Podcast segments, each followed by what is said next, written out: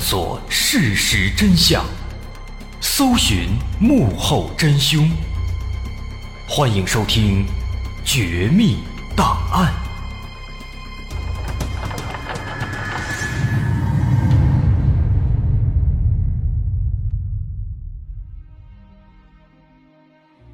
还原事实，探索真相。欢迎来到我们今天的《绝密档案》，我是大碗。在二十世纪的八十年代，可以说那是一个科幻电影的黄金时代。从那个时期开始，导演和编剧们的创作思想不再停留在现实生活当中，他们脑洞大开，把一部部经典的科幻作品搬到了大荧幕上。我们这代人对那个时期的科幻作品往往都是耳熟能详的，例如1979年上映的《异形一》，1980年上映的《星球大战》，1982年上映的《银翼杀手》等等等等，可以说每一部都脍炙人口，令人回味。不过在这其中呢，最令我个人难忘的，当属《回到未来》，它被誉为是穿越电影的鼻祖。是科幻影片的里程碑。回到未来呢，是一个系列电影，总共有三部。第一部是在一九八五年上映，第二、第三部呢，分别也在一九八九年和一九九零年上映，很紧凑。那这个电影大概讲述的，说是有一个叫马丁的男孩，跟他的一个好朋友布朗博士，这俩人之间发生的一些故事。说布朗博士呢，发明了一个时间机器。但是在发明出来之后啊，突然遭到恐怖分子袭击，那为了逃命，马丁就躲进了时间机器。虽然说躲过了追杀，但是呢，却不小心让他穿越到了1955年。因为他的穿越举动，就创造出了两个不同的平行世界，每个世界都有一个马丁，于是，一系列的荒唐有趣的事情接踵而至。不过，最后的结局还是很好的。马丁通过他的努力，又成功的回到了现实世界当中，所以这个电影才叫《回到未来》。那么，之所以会给这部片子如此之高的评价，除了它的开创性，另一点当属电影当中呈现出来的让人头大又非常烧脑的时间线理论。这个时间线理论对于我们来说呢，我们可以这样理解：主角马丁。通过时间机器穿越到过去之后，扰乱了原本的历史，导致从马丁穿越的这个时间点开始，又分裂出了另一条时间线，相当于多了一个平行世界。同时，因为马丁介入，导致两个世界当中发生的事情大相径庭。所以，估计很多人都跟我一样，都是受这部电影的影响，开始对同类题材越来越感兴趣。那么，这种设定呢，的确也非常有意思。但是啊，我们也经常会感叹，啊，这些听起来很厉害的这些平行世界什么的，好像只有电影里才会出现。如果在我们的现实生活当中也存在这样的东西，那就太有意思了。但以我们现在的科技水平和我们有限的认知来看啊，这种东西好像的确是不太可能存在的。不过我们今天要讲的这故事啊，恐怕能够给我们。带来一丝丝的希望。说在美国还真就有这么一位大哥，他自称是从二零三六年穿越回来的。起初人们都不相信，以为他是在恶作剧呢。但当人们一步一步的了解了他的故事之后，却发现他提供的一些内容啊，竟然真的和我们所掌握的情况是相互印证的。于是渐渐的，有人就开始相信了，说他真的有可能。是一位从未来穿越到现在的时间旅行者，那这到底是怎么回事呢？他这穿越到底是真是假呢？今天咱们就来详细的说说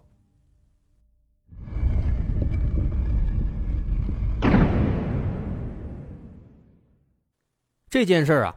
要从二十年前开始说起，在二零零零年十一月，美国的网络上突然出现了一个昵称，叫做。时间旅行零，这样的一个昵称的用户，这个人呢，当时在网上不断的发帖子，他说自己是一名时间旅行者。起初没什么人搭理他，都认为这是一个无聊的人在开玩笑，所以很长一段时间之内呢，谁也没当真。但架不住这个人啊，他一直发，一直发，而且他说的内容呢越来越多，越来越详细，详细的说明了他从未来回到现在的各种细节，还有未来发生的一些事情，甚至向大家介绍了他所乘坐的时间机器是什么样子的，是什么原理运作的。这古往今来冒充时间旅行者的案例是屡见不鲜啊，但这个人呢，他却非常有特点，可以说啊，他的相当一部分内容现在来看都是可以得到印证的，啊，后面我们也会详细的展开分析。那么当时通过这个人发的这么一些帖子，大伙儿就得到了这么一些信息，这个人呢叫约翰托尼，他出生在一九九八年，他的身份。是一名来自2036年的军人，他被上级派到1975年去执行任务，任务内容是去取回一台型号为 IBM 5100的手提电脑。但是在这个任务过程当中呢，出了一点状况，导致他来到了2000年，而不是一九七五年，算是暂时被困在了这个两千年当中。所以他才上网发帖子，跟网友们互动，希望能够了解到更多的有关这个时代的情况，再尽可能的寻求一点帮助。那么，其实，在两千年左右的时候啊，这种自称是时间旅行者的故事，还是很罕见的。啊，后来很多搞恶作剧说自己是时间旅行者的案例，其实很大程度上呢，都是在模仿这个约翰提托这个人。为什么呢？后面咱们详细的介绍了。约翰提托的故事之后啊，大伙儿心里边应该就有数了。那总而言之呢，在当时那个情况下呀，毫无疑问，网友们一下子就被这个人给吸引住了。那在了解了这个约翰提托他的来历之后，网友们就好奇的问说：“这个约翰提托他是怎么来的？”这约翰呢也非常大方，回答说自己是做这个时间机器来的。他说：“这个时间机器啊。”是在二零三四年的时候被发明出来的，谁发明的呢？是位于法国和瑞士交界处的一个很厉害的组织，叫欧洲核子能研究组织。啊，这个组织确实它是真实存在的，通常人们都称呼它的简称叫 CERN。那咱们就来简单的介绍一下这个 CERN，它的总部呢是在瑞士的日内瓦西部。啊，临近跟这个法国交界的地方。那这个地方呢，简单来讲，就是一个非常非常厉害的研究所。它拥有世界上最大的粒子撞击实验室。啊，这个最大的粒子撞击实验室，估计大伙儿都听说过。它就是在这个 CERN。同时，这个组织呢，它也是网络的发源地。这个当时约翰就介绍，他说这个。欧洲核子能研究组织把这个 CERN 当时发明出时间机器之后呢，很快就投入了秘密使用，在2036年的时候已经进化出了第三代产品。当时约翰还贴了一些自己用的这个时间机器的图片，还有一些时间机器最初的设计稿，甚至还有一些约翰当时接受训练的时候拍的一些照片，并且呢，他还介绍了这个时间机器的运作原理。他说自己使用的这个机器啊，已经属于第三代 C 系列产品了，型号是 C 二零四。这个机器的运作原理呢比较复杂，但简单解释就是利用微型的黑洞来扭曲重力。啊，咱们应该有所了解，说这个黑洞之中都是有极其巨大的这个难以逃逸的重力存在的，而这个重力呢会产生加速度，加速度会引起时间膨胀。哎，这道理咱们都懂，至少都听说过。但是呢，我们还知道，黑洞是不可能直接用于时间旅行的，因为人会被巨大的重力撕碎。啊，这相关的知识咱们曾经也说过。那么这个时候呢，这个约翰就解释，他说未来的时间机器啊，它并不是说直接的让人进到黑洞里面，那是不现实的，而是通过人工制造起点。让时空发生扭曲，来实现时间穿越。什么意思呢？说通常认为啊，黑洞的中心是一个起点，起点的体积无限小，但质量无限大。在利用起点让时空扭曲之后呢，通过一系列复杂的时空对折，让过去和现在的时间点连在一起，就实现了时空穿越。约翰说，在未来的这个研究当中啊，科学家们发现，也不是说所有的这个黑洞都能够被人工利用制造这个起点，只有一类特殊的黑洞叫克尔黑洞，能够被人工利用。这个克尔黑洞是什么？在这儿咱们科普一下。克尔黑洞呢，它是爱因斯坦的引力力场方程当中推演出来的一种特殊的黑洞，这是一种不随时间变化的绕轴转动的轴对称黑洞。那有关这个黑洞的介绍非常复杂，大伙儿感兴趣可以自己去查阅啊，百度一搜就有。那咱们在这唯一需要说的是，根据科学家的研究。有科学家提出说，这个克尔黑洞啊，它很可能是连接着两个世界的。那么这也就表示，这个东西有可能能够让时空穿梭成为可能。当然，这仅仅是科学家们基于研究提出的一种猜测。不过，在未来的世界呢，从这个约翰的表述来看啊，这种推测好像成真了。约翰说，未来的科学家们通过克尔黑洞。发现了时空穿梭的秘密，利用克尔黑洞中心奇环的原理，最终发明出了时间机器。那这是当时这个约翰对未来的时间机器它的原理做了这么一个说明。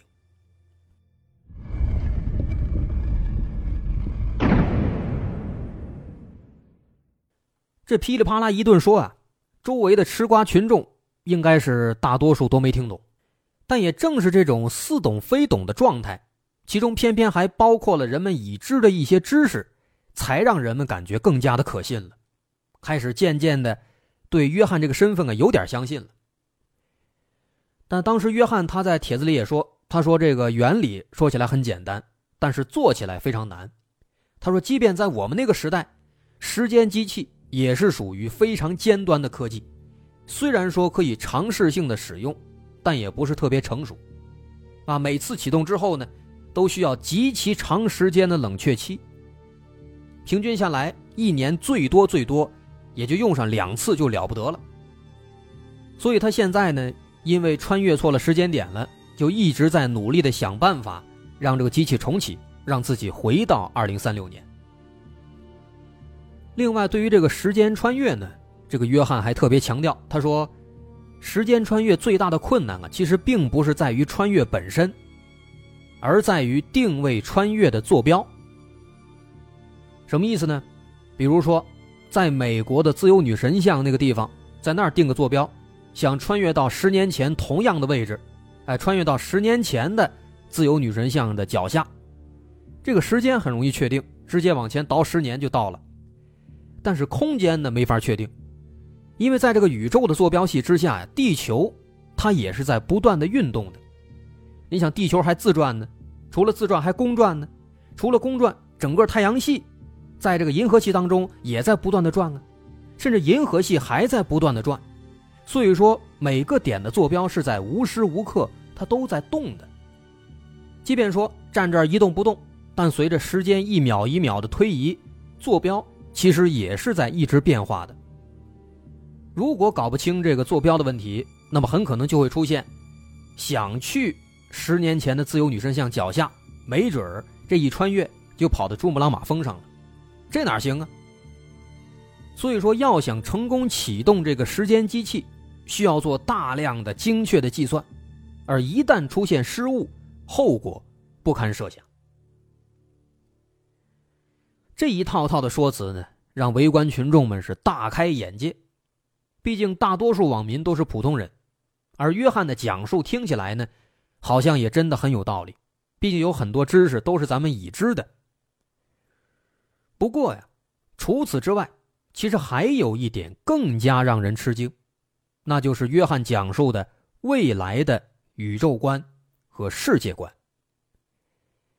约翰说：“说在他们未来看来啊，除了二零三六年约翰所在的那个世界之外。”其实还存在着很多很多其他的平行世界。他说：“严格来讲，这样的说法呢，不属于新发现，早在1957年，美国的量子物理学家休·艾弗雷特三世就提出了一个多世界理论。这个约翰说，未来的人们正是通过艾弗雷特三世的多世界理论，才认识到了时间穿梭的本质。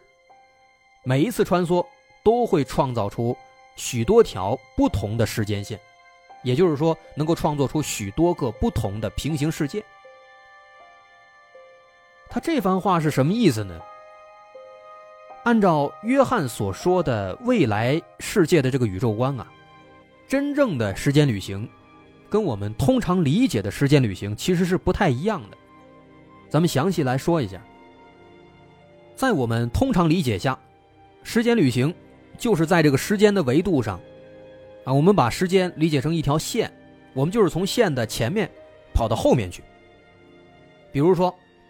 我回到过去，杀死了我仇人的母亲，然后我再回到现在，那么我就能看到我的仇人已经彻底不存在了，因为我杀死了他的母亲，所以说我的仇人就从来没有在这个世界上出现过，那么我的穿越行为就抹杀了他存在的可能性。这是我们通常理解的穿越，但是呢，我们还知道有关穿越有一个祖父悖论。因为这个祖父悖论的出现呢，这就使得我们这种穿越永远都没有办法成功，所以说，我们都觉得时空穿梭是不可能的。但是，按照约翰所介绍的，约翰说，在未来世界，科学家们通过研究发现，这个宇宙其实并不孤独，有很多个平行世界存在。说时间旅行呢，其实就是一种创造其他的平行世界。或者说是一种创造时间线的行为。也许最开始我们的世界是唯一的，只有这一个世界，但是穿越之后呢，就会创造出若干个平行的世界，每个世界当中所发生的事情都不一样。什么意思？仍然假设说我回到过去，打算杀死我仇人的母亲，那么在我穿越的前一瞬间，我们的世界。就会分裂成两个平行世界，也可以理解成说时间线就分裂成了两条。其中一条时间线，我穿越到了过去，但另一条时间线上我并没有穿越到过去。这时候就分裂成俩了，然后我再接着往下走，我要去杀死我仇人的母亲了。那么在我举刀要捅死他的一瞬间，这个时候还会再分裂出另一条时间线。在那条时间线里，我没有杀死仇人的母亲。那么也就是说呢，任何的选择都会使时间线发生分裂，从而诞生一个另一种可能性的平行的世界。那么未来的世界已经清楚地认识到了这一点，所以才敢开发并且实施这个时间穿梭行为。所以说，回到刚刚的例子。时空穿梭回到过去，杀死仇人的母亲。其实我是穿越到了一条分裂出来的时间线上，而我自己所在的时间线上呢，并没有发生这样的事情。所以说，当我穿越到另一条时间线的过去，杀死仇人的母亲之后，我再回到现在，我会看到自己的仇人仍然在我眼前活蹦乱跳，因为我的穿越行为只是导致了。新的时间线的诞生，导致了新的平行世界诞生。在其他的这个世界当中，我杀死了那个人，但是并不会影响我原本所在的时间线。哎，这就是约翰所说的这个时空穿越的本质啊。据他说，这是未来的科学家们发现的。那么这些说法的确，大伙听的是云里雾里，目瞪口呆。于是又有一部分网友表示，能够相信约翰，因为这个听起来的确太前沿、太科幻了。那么后来呢？有人就问的说：“你既然是从那么远的未来回来的，那么这个二零三六年那时候世界是什么样子呀？美国有什么变化呀？”约翰说：“啊，说这个我们的这个世界呢，其实不太好，但是不能代表你们的这个世界也不太好。”因为咱们这毕竟是两个时间线嘛，你们这个世界其实就是我穿越之后产生的另一个平行世界。那在我那个世界里呢，美国确实混得不太行。从零四年开始，美国发生动荡，社会矛盾加剧，各地冲突不断，而且开始爆发内战。在二零一一年的时候，约翰当时说加入了一个叫“猎枪民兵团”的一个组织，开始反抗对抗联邦政府。二零一五年，俄罗斯突然袭击，袭击了美国，导致了三战的开始，这也标志着美国内战结束。那么也正是三战拉开序幕，导致世界上很多地区，包括中国啊，都成为了美俄双方核报复、核打击的对象。那其中首当其冲的是欧洲、非洲，还有澳大利亚。最终，全世界因为这场战争，有三亿人死亡。战争结束之后，美国损失惨重，分裂成了五个国家。那战争结束了，到二零二九年的时候，约翰就参加了一个军方资助的项目。这个项目当中，开始接触到有关时间旅行的尖端科技。直到二零三六年。美国逐渐从战争的阴影当中恢复过来，那么此时时间机器也逐渐成熟，有很多像约翰一样的人被派到上世纪的六十到八十年代，那他们的任务呢也都差不多，都是去过去寻找一些老式的电子产品，用来修复一些二零三六年遇到的系统问题。啊，这是约翰所说的这个未来的世界是什么样的？但是呢，需要注意的是，约翰所说的仅仅是他的时间线上发生的事情，他跟咱们不是一条线，不是一个世界。所以我们可以认为啊，他这套说辞几乎是没有可以鉴别、没有可以印证的地方。这其实是一个很巧妙的一个构筑。如果约翰这事儿他是个骗局，那么毫无疑问，这个未来世界的宇宙观是立了大功的。用这个宇宙观。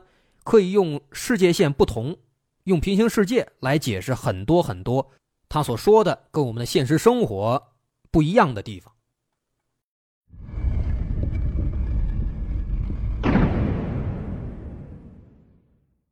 那么说了这么多，又说这个时间机器的原理，又说这个平行世界的问题啊，说这个未来科学家的重大发现。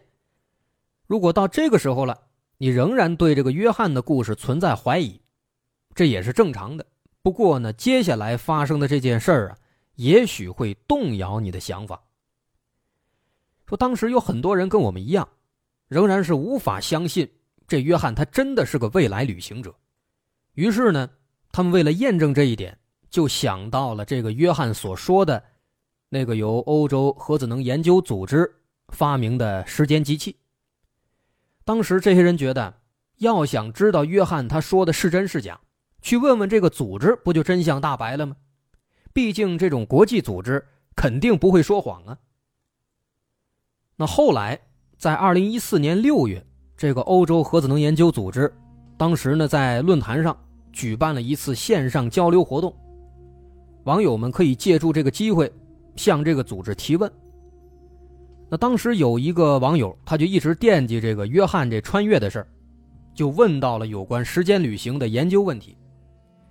然而面对这个问题呢，欧洲核子能研究组织的回答却让所有人都大吃一惊。先别急，咱们先来回忆一下，约翰他穿越回过去，他的任务是什么？前面说了，他要回到一九七五年。去取回一台型号为 IBM 五幺零零的电脑。为什么要取回这台电脑？约翰的说法是，因为这个 IBM 五幺零零是世界上第一台便携式计算机，而这台计算机呢，有一个隐藏功能。什么功能呢？它能够读取和更改 IBM 公司在这套系统发布之前编写的所有的遗留代码。而二零三六年的未来世界，需要用这台电脑来修复一些系统当中的存在的遗留错误。那么，什么样的系统错误需要一个古董电脑来修复呢？答案是二零三八问题。这个二零三八问题，估计很多人没听说过。但如果咱们说千年虫问题，肯定不少人知道。这个二零三八问题跟这个千年虫问题就很类似。说这个电脑的操作系统当中都是有一个时钟的，系统的正常运行也需要依赖这个时钟的计时。那咱们应该都知道，这个时钟呢是从一九七零年开始计算的。那么在系统当中，有这么一块地方，就是专门给这个时钟来存储用的。那这个空间呢有三十二比特的大小。但是啊，根据我们现有的计算，到了二零三八年一月十九号凌晨三点十四分零七秒之后，用来存储这个时钟的空间会不够用，这个时候就会进一步导致系统崩溃，就和当年的千年虫问题类似。但是在未来世界呢，修复这个问题的系统已经绝迹了，所以说。他们需要找到一台能够读取这些遗留代码的电脑，那么 IBM 五幺零零就是其中之一。他们需要用到这台电脑，来读取这些遗留代码，从而修改其中的错误，来提前解决这个二零三八问题，防止到二零三八年的时候出现这样的故障，导致出现大规模瘫痪。这个理由听起来很合理。但这个时候问题也出现了。